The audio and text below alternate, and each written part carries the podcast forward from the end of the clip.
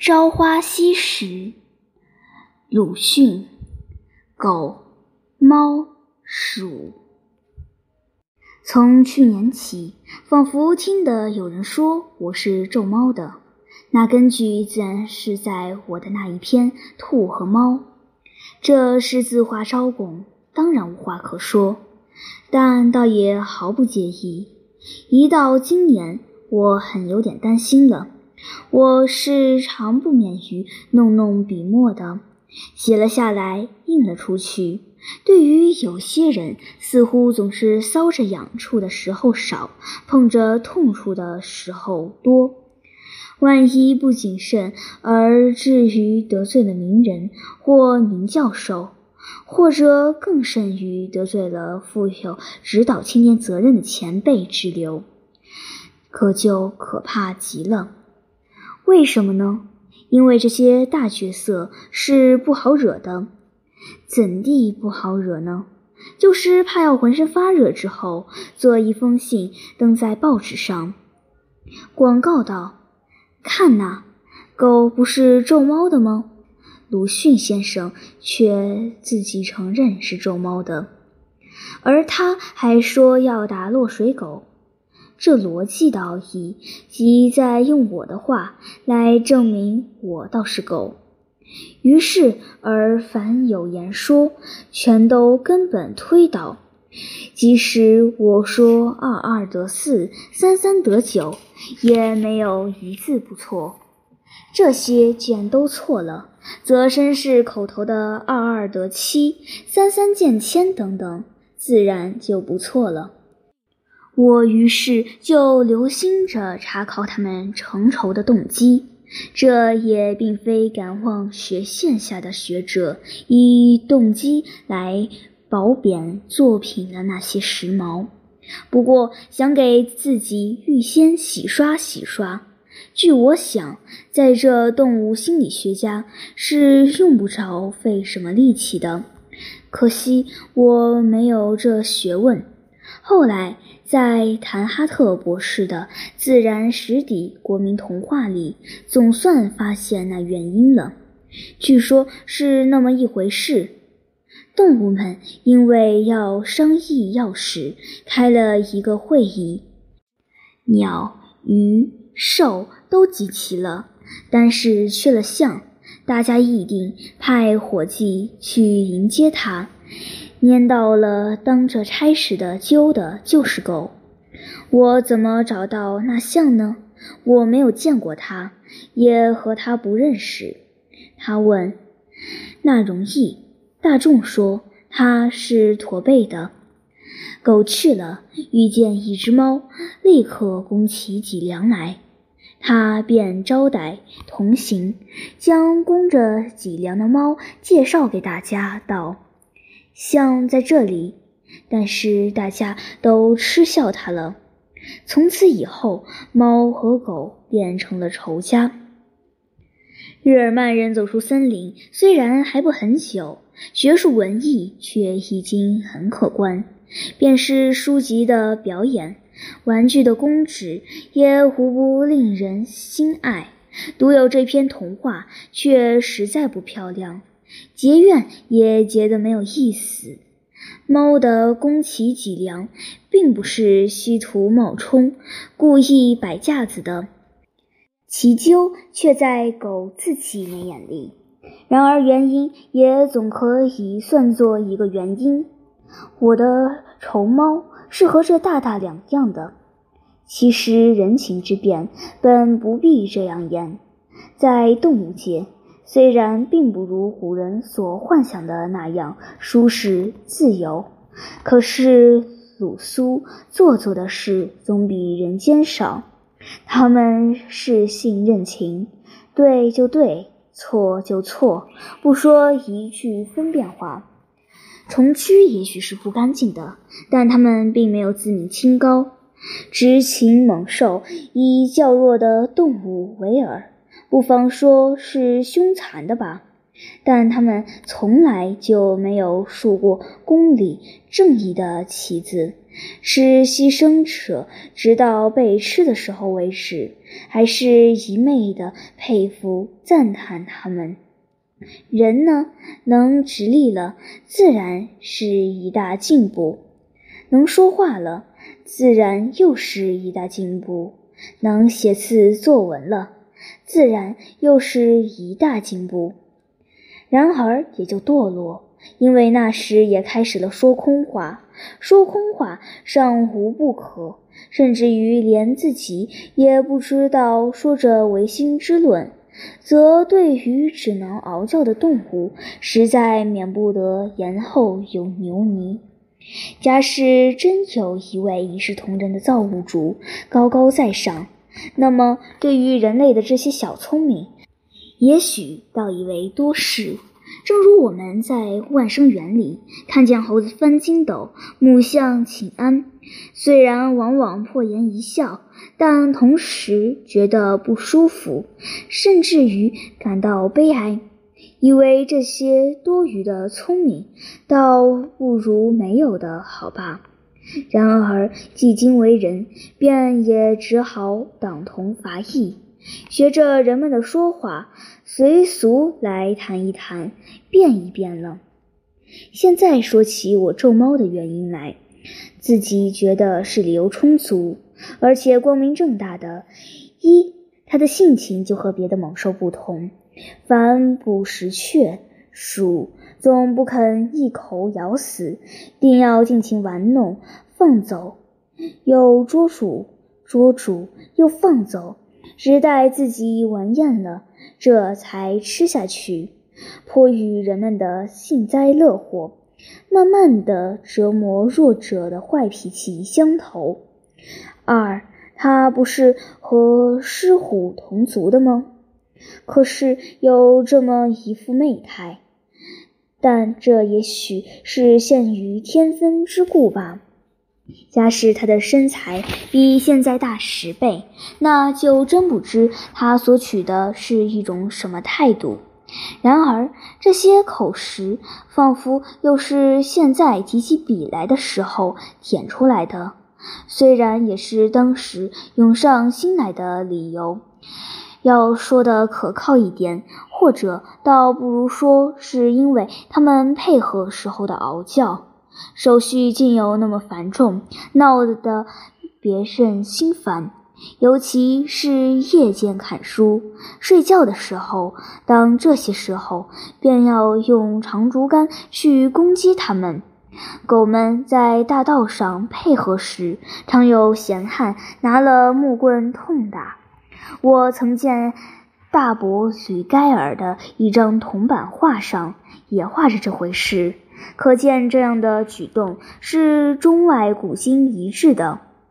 自从那执拗的奥国学者弗洛特提倡了精神分析说，听说张世钊先生是一做心解的，虽然简古，可是实在难解得很。一来，我们的名人名教授也颇有隐隐约约捡来应用的了。这些事便不免又要归宿到信誉上去。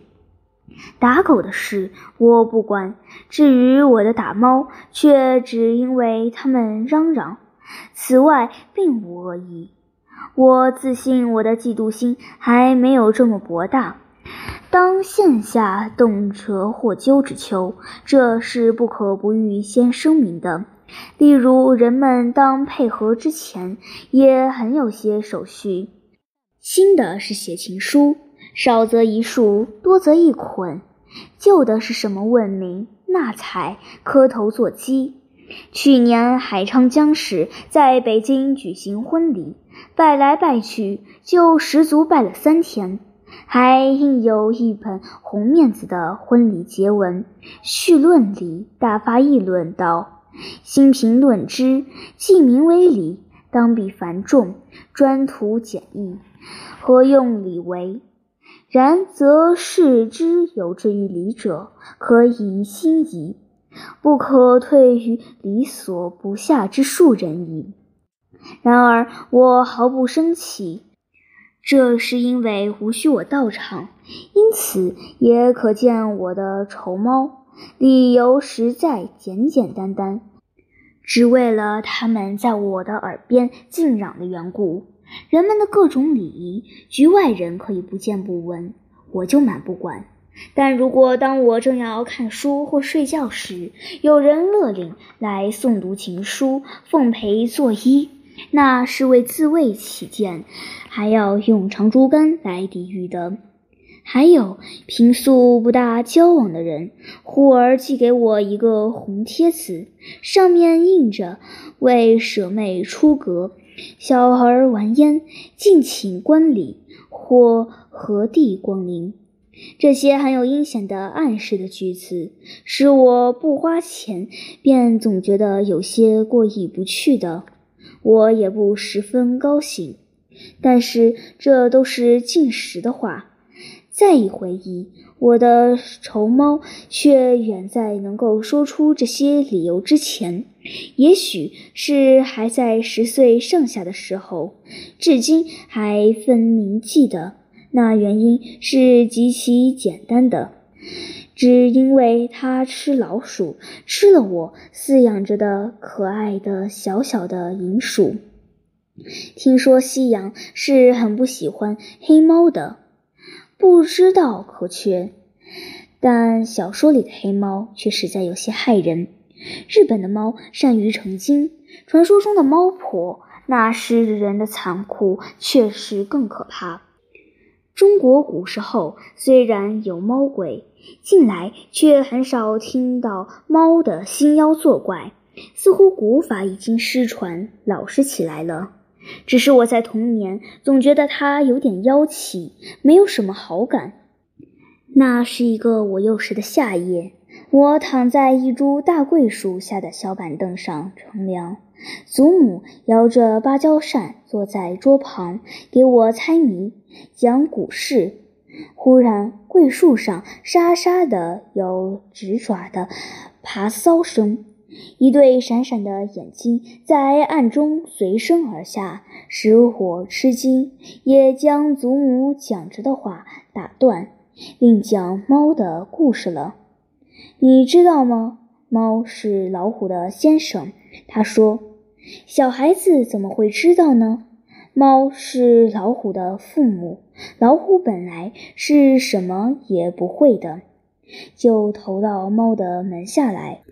猫就教给他扑的方法、捉的方法、吃的方法，像自己捉老鼠一样。这些教完了，老虎想，本领都学到了，谁也比不过他了。只有老实的猫还比自己强。要是杀掉猫，自己便是最强的角色了。他打定主意，就上前去扑猫。猫是早知道他的来意的。一跳便上了树，老虎却只能眼睁睁地在树下蹲着。他还没有将一切本领传授完，还没有教给他上树。这是侥幸的，我想，幸而老虎很性急，否则从桂树上就会爬下一匹老虎来。然而究竟很怕人，我要进屋子里睡觉去了。夜色更加黯然。桂叶瑟瑟的作响，微风也吹动了。想来草席定已微凉，躺着也不至于烦得翻来覆去了。几百年老屋中的豆油灯的微光下，是老鼠跳梁的世界，飘忽地走着，吱吱地叫着，那态度往往比名人名教授还轩昂。猫是饲养着的。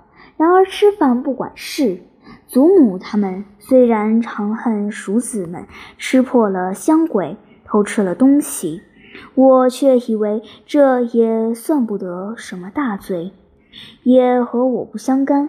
况且这类坏事大概是大个子的老鼠做的，绝不能诬陷到我所爱的小鼠身上去。这类小鼠大抵在地上走动，只有拇指那么大，也不很惧畏人。我们那里叫它银鼠，与专注在屋上的伟大者是两种。我的床前就贴着两张花纸，一是八戒招赘，满纸长嘴大耳，我以为不甚雅观；别的一张老鼠成亲却可爱，自新郎、新妇以及宾相、宾客、执事，没有一个不是尖腮细腿、像煞读书人的，但穿的都是红衫绿裤。我想，能举办这样大仪式的，一定只有我所喜欢的那些银鼠。现在是粗俗了，在路上遇见人类的迎娶仪仗，也不过当做性交的广告看，不甚留心。但那时的想看老鼠成亲的仪式，却极其神往。即使像海昌讲事似的连拜三夜，怕也未必会看得心烦。正月十四的夜是我不肯轻易便睡，等候他们的仪仗从床下出来的夜。然而，仍然只看见几个光着身子的银鼠在地面游行，不像正在办喜事。直到我熬不住了，快快睡去。一睁眼，却已经天明。到了灯节，也许蜀族的婚仪不但不分请帖来收罗贺礼，虽是真的官礼，也绝对不欢迎的吧。我想，这是他们向来的习惯，无法抗拒的。老鼠的大敌其实并不是猫。春后，你听到它咂。喳喳喳喳地叫着，大家称为老鼠鼠铜钱的，便知道它的可怕的图博已经光明了。这声音是表现绝望的、惊恐的。虽然遇见猫还不至于这样叫，猫自然也可怕，但老鼠只要钻进一个小洞去，它也就奈何不得。逃命的机会还很多，独有那可怕的图博。蛇身体是细长的，圆径和鼠子差不多。凡鼠子能到的地方，它也能到。追逐的时间也格外长，而且万难幸免。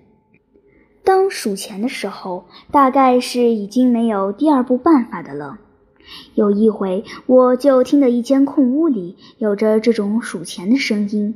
推门进去，一条蛇伏在横梁上，看地上躺着一只银鼠，口角流血，但两泪还是一起一落的。取来给躺在一个纸盒子里，大半天竟醒过来了，渐渐的能够饮食行走，到第二日似乎就复了原。但是不逃走，放在地上也时时跑到人面前来，而且圆腿而上，一直爬到膝怀。给放在饭桌上，便捡吃些菜渣，舔舔碗沿；放在我的书桌上，则从容的游行。看见砚台，便舔吃了沿着的墨汁。这使我非常惊喜了。我听父亲说过。中国有一种墨猴，只有拇指一般大，全身的毛是漆黑而且发亮的。它睡在笔筒里，一听到磨墨便跳出来，等着，等到人写完了字，套上笔，就舔进了砚上的余墨，仍旧跳到笔筒里去了。我就极愿意有这样一只墨猴，可就是得不到。问哪里有，哪里卖的呢？谁也不知道。为情聊胜无，这银鼠总可以算是我的墨猴了吧？虽然它舔吃墨汁，并不一定肯等到我写完字。现在已经记不分明，这样大约有一两个月。有一天，我忽然感到寂寞了。正所谓若有所失，我的银鼠是常在眼前游行的，或桌上，或地上。而这一日却大半天没有见，大家吃午饭了，也不见他走出来。平时是一定出现的，我在等着，再等他一半天，然而仍然没有看见。长妈妈，一个一向带领我的女工，也许是以为我等得太苦了吧，轻轻地来告诉我一句话，这即刻使我愤怒而且悲哀，决心和猫们为敌。他说：“银鼠是昨天晚上被猫吃去了。当我失掉了所爱的，心中有着空虚时，我要充填以报仇的恶念。